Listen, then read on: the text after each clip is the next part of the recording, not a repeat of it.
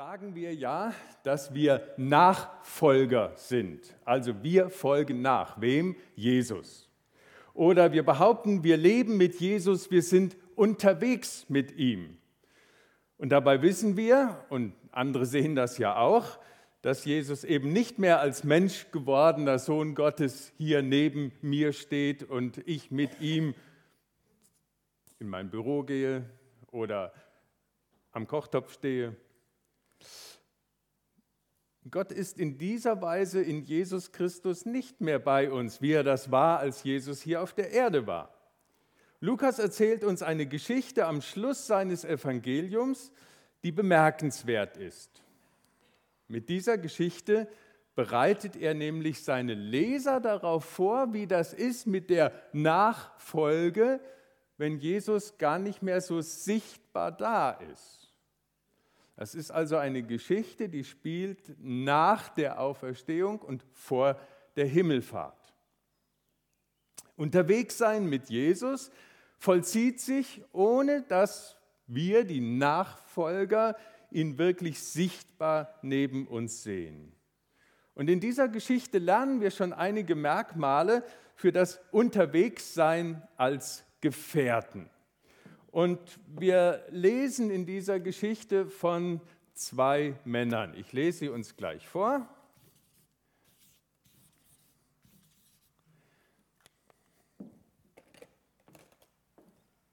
Lukas Kapitel 24 von Vers 13 an. Und siehe, zwei von ihnen, von den Jüngern, den Nachfolgern, gingen an dem Tag in ein Dorf, das von Jerusalem etwa zwei Wegstunden entfernt ist und Emmaus heißt. Und sie redeten miteinander über all die Geschichten, Kreuzigung und alles, was mit Jesus zusammenhing. Als sie so redeten und sich miteinander besprachen, da kam Jesus selbst dazu und ging mit ihnen, aber ihre Augen waren gehindert, ihn zu erkennen. Er sagte aber zu ihnen, was sind das für Geschichten, die ihr da unterwegs miteinander verhandelt? Da blieben sie traurig stehen. Und der eine mit Namen Kleopas antwortete ihm, bist du der einzige Fremde in Jerusalem, der nicht weiß, was dort in diesen Tagen geschehen ist? Und Jesus sagte zu ihnen, ja was denn? Sie aber antworteten ihm, was mit Jesus von Nazareth geschehen ist, der ein Prophet war, mächtig in Taten und Worten vor Gott und allem Volk, und wie ihn unsere hohen Priester und führenden Männer zur Todesstrafe ausgeliefert und ans Kreuz gebracht haben. Wir, wir aber hofften, er sollte Israel erlösen. Und über all das lässt er schon den dritten Tag vergehen, seitdem das geschehen ist. Und auch haben uns einige Frauen aus unserer Mitte aufgeschreckt. Die sind früh beim Grab gewesen, haben seinen Leib nicht gefunden, kommen und sagen, sie hätten eine Erscheinung gesehen von Engeln, die sagen, er lebt. Und einige von uns gingen zum Grab, fanden es so, wie die Frauen gesagt haben, aber ihn sahen sie nicht. Und Jesus sagte zu ihnen, wie seid ihr doch so unverständig? Wie ist euer Herz so träge, all dem zu glauben, was die Propheten gesagt haben? Musste denn nicht der Messias all das erleiden, um dann in seine Herrlichkeit einzugehen? Und er fing an bei Mose und allen Propheten und legte ihnen aus, was in der ganzen Schrift über den Messias gesagt war. Und sie kamen nah an das Dorf, wo sie hingehen wollten, und er tat so, als wollte er weitergehen. Sie nötigten ihn aber und sagten, bleib bei uns, denn es will Abend werden, der Tag hat sich geneigt. Und er ging mit ihnen hinein, um bei ihnen zu bleiben. Und es geschah, als er mit ihnen zu Tisch saß, nahm er das Brot, dankte, brach's und gab's ihnen. Da wurden ihren Augen geöffnet, sie erkannten ihn und er verschwand vor ihnen. Und sie sagten zueinander, brannte nicht unser Herz in uns, als er mit uns auf dem Weg redete und uns dabei die Schrift öffnete. Und sie brachen noch in derselben Stunde auf, kehrten nach Jerusalem zurück, fanden die elf versammelt, die bei ihnen waren. Und die sagten, der Herr ist wirklich auferstanden. Und sie erzählten ihnen, was unterwegs bei ihnen geschehen war und wie er von ihnen daran erkannt wurde, wie er das Brot brach. Unterwegs als Gefährten. Zwei, die Reisegefährten sind. Wenn die Bilder nicht so ganz so gut heute erkennbar sind, machen wir gar nichts, nicht, kein, kein Problem. Zwei, die unterwegs sind, gemeinsam, auf dem Weg, Weggefährten.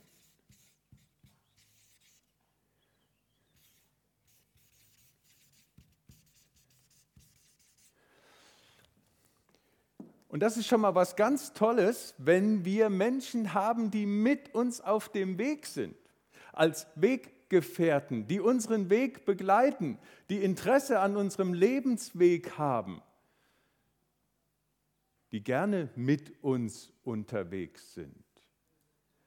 Und ich möchte dich heute Morgen gerne fragen, mit wem machst du deine Reise zusammen? Wer ist mit dir jetzt auf diesem Abschnitt deines Lebenswegs unterwegs?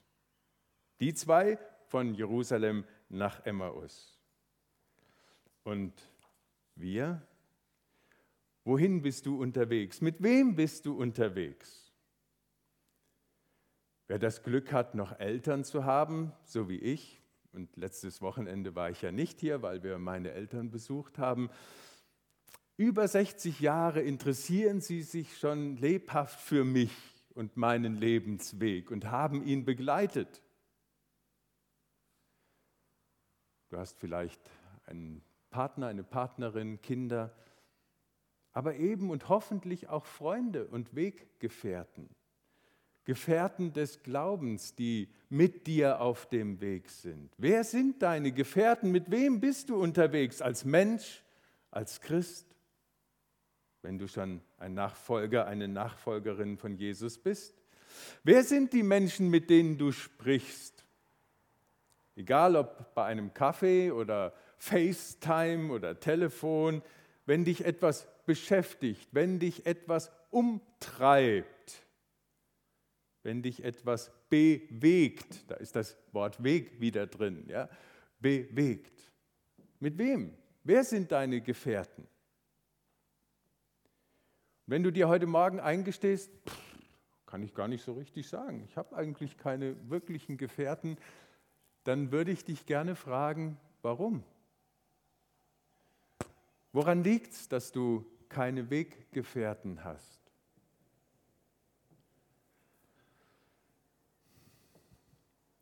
Möchtest du es nicht? Brauchst du es nicht? Unsere zwei auf dem Weg nach Emmaus, die reden miteinander. Das macht sie aus. Ja, sie reden. Und entgegen all der vielen Klischees, dass man sagt, Männer können nur über Autos und die Arbeit reden oder sowas, reden die tatsächlich über das, was sie innerlich beschäftigt, was sie umtreibt, was sie erlebt haben und was sie jetzt verarbeiten müssen, reflektieren, worüber sie nachdenken, was sie tief innerlich beschäftigt. Das heißt eben auch über ihre Hoffnungen und über ihre Enttäuschungen. Wir hatten gehofft. Und jetzt passiert nichts. Es ist ganz anders gekommen. Das gehört zu einer echten Gefährtenschaft, zu einer echten Weggemeinschaft dazu, dass man Menschen hat, mit denen man reden kann, auch über die enttäuschten Hoffnungen, auch über die enttäuschten Hoffnungen als Jesus-Nachfolger. Ich hatte gehofft, dass Jesus, und er hat nicht. Ich hatte gedacht, bis heute würde was passieren, und es ist nicht passiert. Er lässt die Zeit verstreichen. Und die von uns, die schon länger mit Jesus unterwegs sind, wissen, dass das auch mit in die Nachfolge hineingehört. Dass wir solche Erlebnisse haben, wo wir wahrnehmen, meine Gebete waren intensiv, ich hatte große Hoffnungen, große Erwartungen. Und er hat das so nicht erfüllt. Die Zeit ist verstrichen, in der ich gedacht habe, jetzt müsste es doch geschehen. Und dann, wie gehe ich damit um, enttäuschte Hoffnungen zu haben? Sie reden miteinander über das, was sie wirklich beschäftigt. Mit wem sprichst du über dein Erleben, deine Hoffnungen, deine Enttäuschungen als Mensch, als Nachfolger, Nachfolgerin von Jesus? Und vielleicht fragst du dich, wo soll ich denn jemand hernehmen? Ich habe eben noch keinen oder gerade keinen oder vielleicht könntest du ja anfangen heute nach dem Gottesdienst im Gemeindekaffee. Mal eine Tasse Kaffee mit jemandem zu trinken und nicht nur zu sagen, es ist ja schönes Wetter draußen und die Blumen blühen. Das stimmt beides und ist wunderbar und darüber können wir uns freuen und darüber kann man auch mal anfangen, ins Gespräch zu kommen. Aber dann kann es ja auch einen Ticken tiefer gehen. Was bewegt mich? Was hat mich beschäftigt? Man kann auch mal jemanden zum Eisessen einladen, zum Frühlingsspaziergang. Man kann auch direkt mal ansprechen, hättest du eigentlich Interesse, dich mit mir mal zu unterhalten? Es gibt ein paar Dinge in meinem Leben, die mich beschäftigen. Da würde ich gern mal mit jemand drüber nachdenken, reflektieren. Aus lauter Furcht vor Ablehnung, der andere hat ja sowieso keine Zeit, interessiert sich nicht für mich, wird sowieso Nein sagen. Fragst du vielleicht gar nicht mehr? Schade. Ich wünsche dir den Mut, wieder neu zu starten, solche Gefährten auf den Weg zu finden. Wir brauchen andere, die uns zuhören, unser Erleben mitempfinden, unsere Hoffnungen und Enttäuschungen mit uns teilen, unsere Verwirrung, die wir dann empfinden, versuchen zu entwirren. Also nochmal zurück zu den beiden Weggefährten. Ohne dass sie es recht bemerken, ist auf einmal einer mit ihnen auf dem Weg. Und das ist in diesem Bild, was hier oben mehr oder minder gut sichtbar ist, ja auch angedeutet. Da ist noch einer. Der spricht mit ihnen, fragt sie. Es ist Jesus, auferstanden von den Toten und noch nicht zum Vater im Himmel zurückgekehrt. Doch wie Lukas deutlich herausstellt, die beiden nehmen ihn gar nicht als Jesus wahr. Für sie ist er einfach ein Fremder, der auch unterwegs ist. Und ganz nebenbei lernen wir hier etwas Wesentliches und Wichtiges für Weggemeinschaft. Diese Weggemeinschaft ist anschlussfähig. Wollen wir es mal so nennen? Sie ist anschlussfähig da kann auch noch jemand mit dazukommen.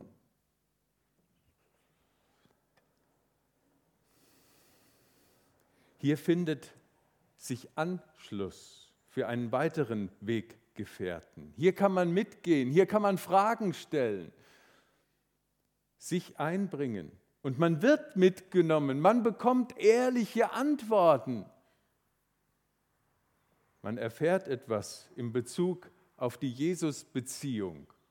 Das macht Weggefährtenschaft aus.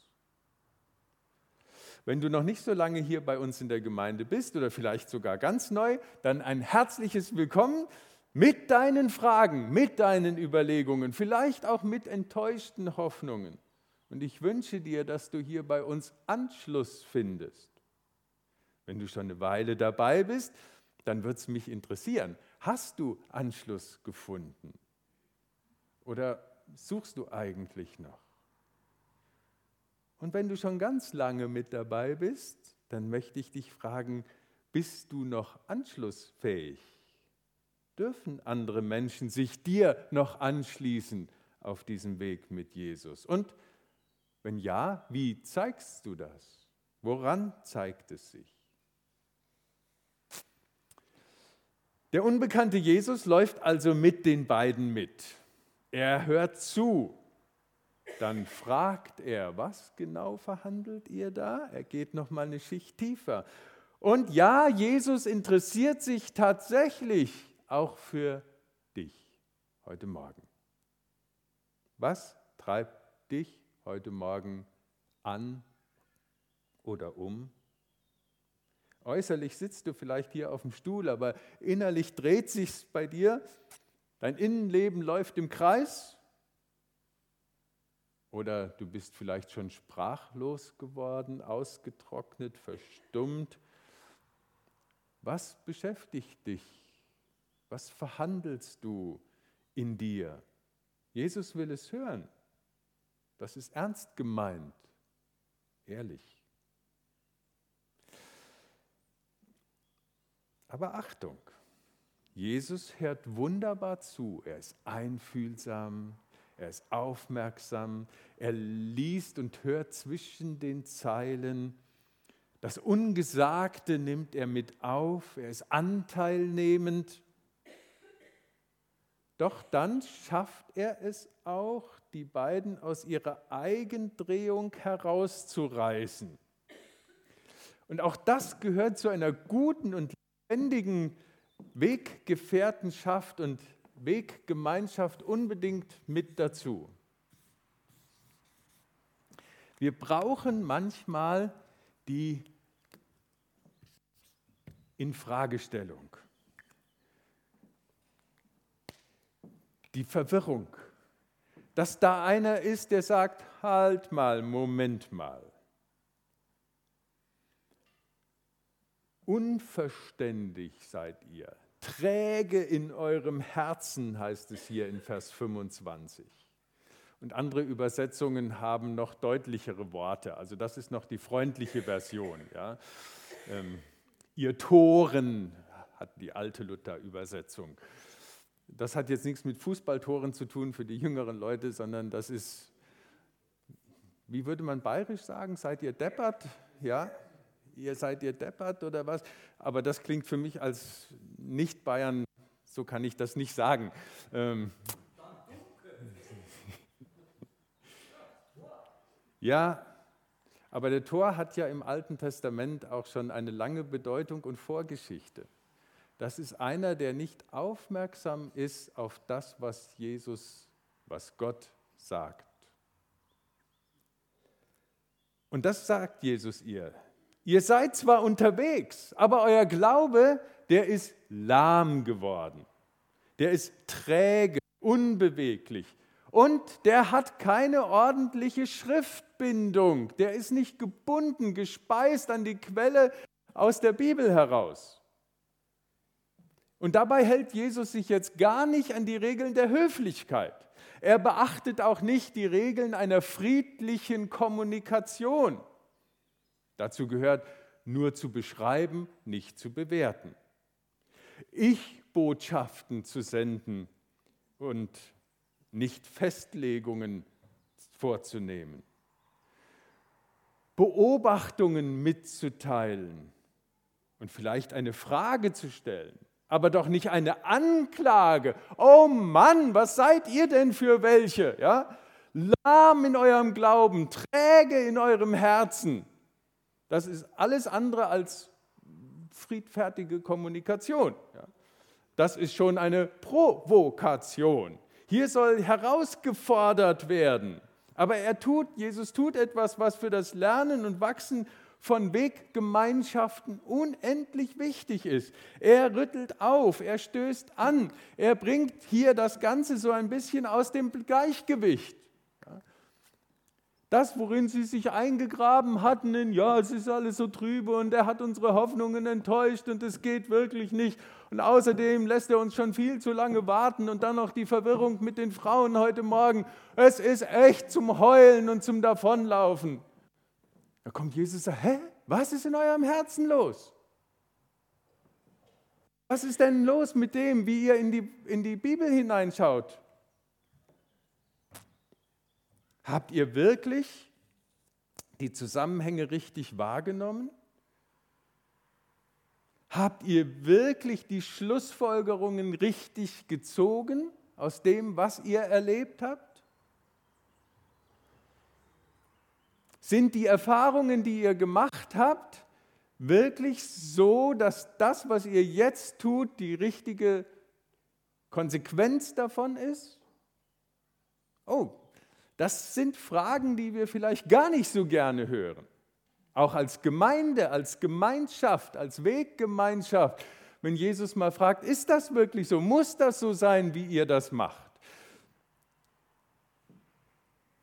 Wie ihr das denkt?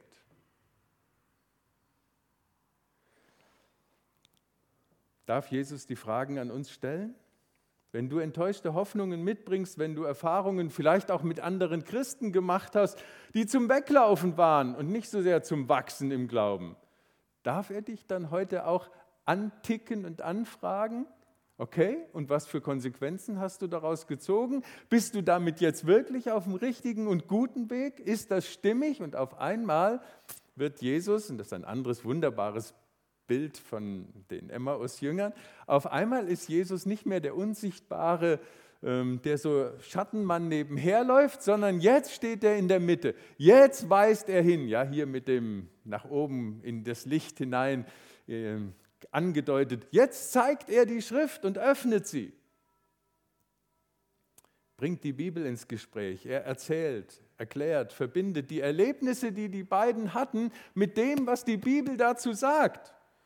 Der unerkannte Jesus öffnet ihnen die Schrift, heißt das, und zeigt, wie der Christus, der Messias, er selbst doch leiden musste, wie das notwendig war. Leiden und Herrlichkeit, Passion und Mission, Niedrigkeit und Herrschaft des Gottessohns, wie das zusammengehört. Und jetzt auf einmal bekommen die Erlebnisse der letzten Tage einen anderen Sinn für die beiden. Jetzt auf einmal fängt es an, in ihrem Kopf und ihrem Herzen sich zu drehen und zu wärmen. Ohne Jesus gibt es kein herzbewegendes Verstehen der Bibel und ohne Bibel kein rechtes Verstehen von dem, was Jesus war und getan hat. Von Geburt über sein Wirken, über das Sterben bis hin zur Auferstehung. Wir haben es vorhin schon in Englisch gesungen, in Christ alone. Wir singen es jetzt nochmal auf Deutsch. In Christus ist mein ganzer Halt. Er ist mein Licht, mein Heil, mein Lied, der Eckstein, der feste Grund. Das ganze Lied ist voll mit biblischen Zitaten zusammengesetzt ja, und weist auf Geschichten. Das ist ein Bibellied, was wir hier miteinander singen. Und das hat genau Jesus mit den Jüngern gemacht, als er da auf dem Weg war. Er hat ihnen diese Zusammenhänge aufgezeigt. Und da ist ihr Herz in Gang gekommen und warm geworden. Wir singen jetzt dieses Lied, diesmal auf Deutsch.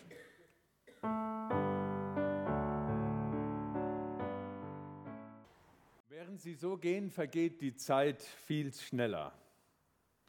Und die beiden haben noch nicht genug, noch längst nicht genug von diesen Gesprächen.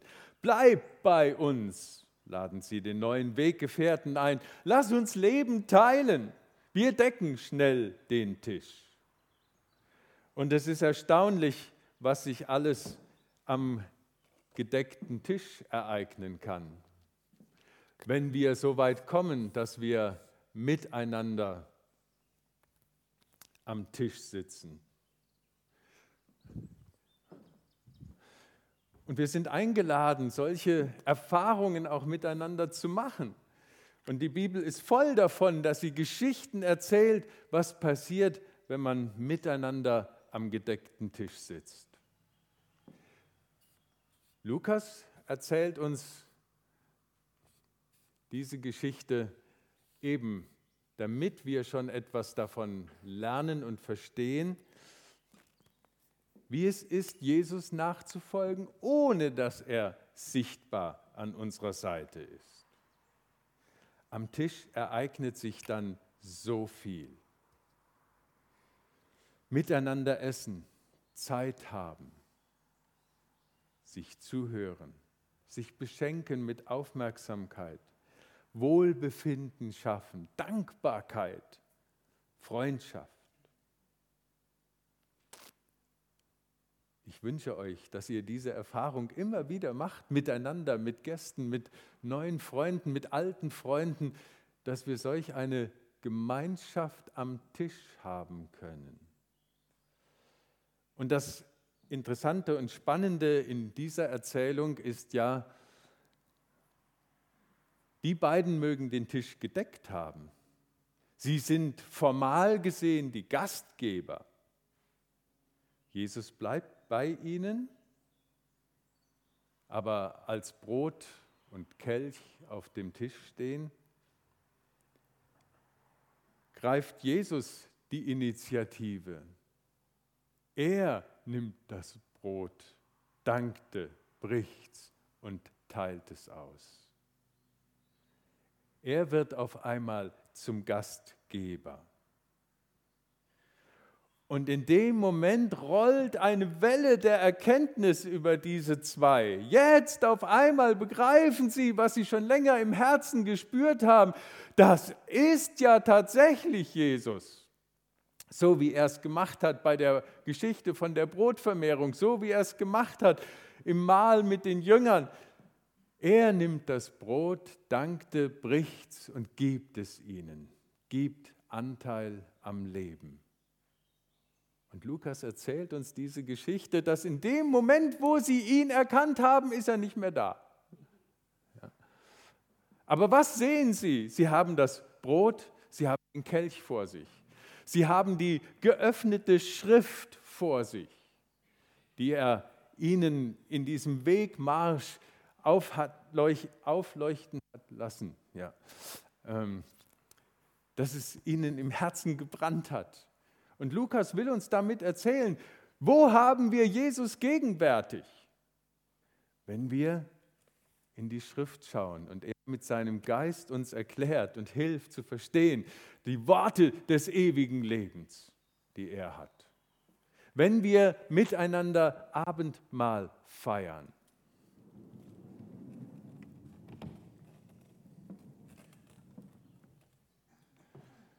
Und eingeladen sind, das Mahl zu feiern. Er ist gegenwärtig. Er ist der Gastgeber. Er ist der euch auch heute einlädt und sagt, kommt, es ist bereit. Schmeckt, seht, wie freundlich der Herr ist. Und deswegen feiern wir auch miteinander Abendmahl. Deswegen liegt auf unserem Tisch des Herrn auch immer eine Bibel aus, die uns erinnert, hier ist Christus gegenwärtig in seinem Wort. Hier ist Christus gegenwärtig im Brot und im Kelch. Und ich lese uns die Worte, die zum Abendmahl gehören, die uns erinnern daran, wie Jesus es gefeiert hat mit seinen Jüngern.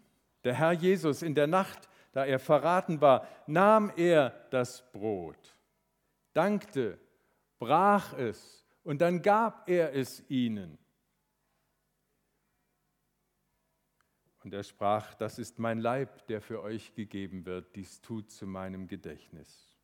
Und ebenso nahm er auch den Kelch nach dem Mahl und sprach, dieser Kelch ist der neue Bund in meinem Blut. Und dies tut, so oft ihr daraus trinkt, zu meinem Gedächtnis. Denn so oft ihr von dem Kelch trinkt, von dem Brot esst, verkündigt ihr, verkündigt ihr, macht ihr deutlich, das ist wirklich, ja, das gilt. Verkündigt ihr den Tod des Herrn, bis er kommt.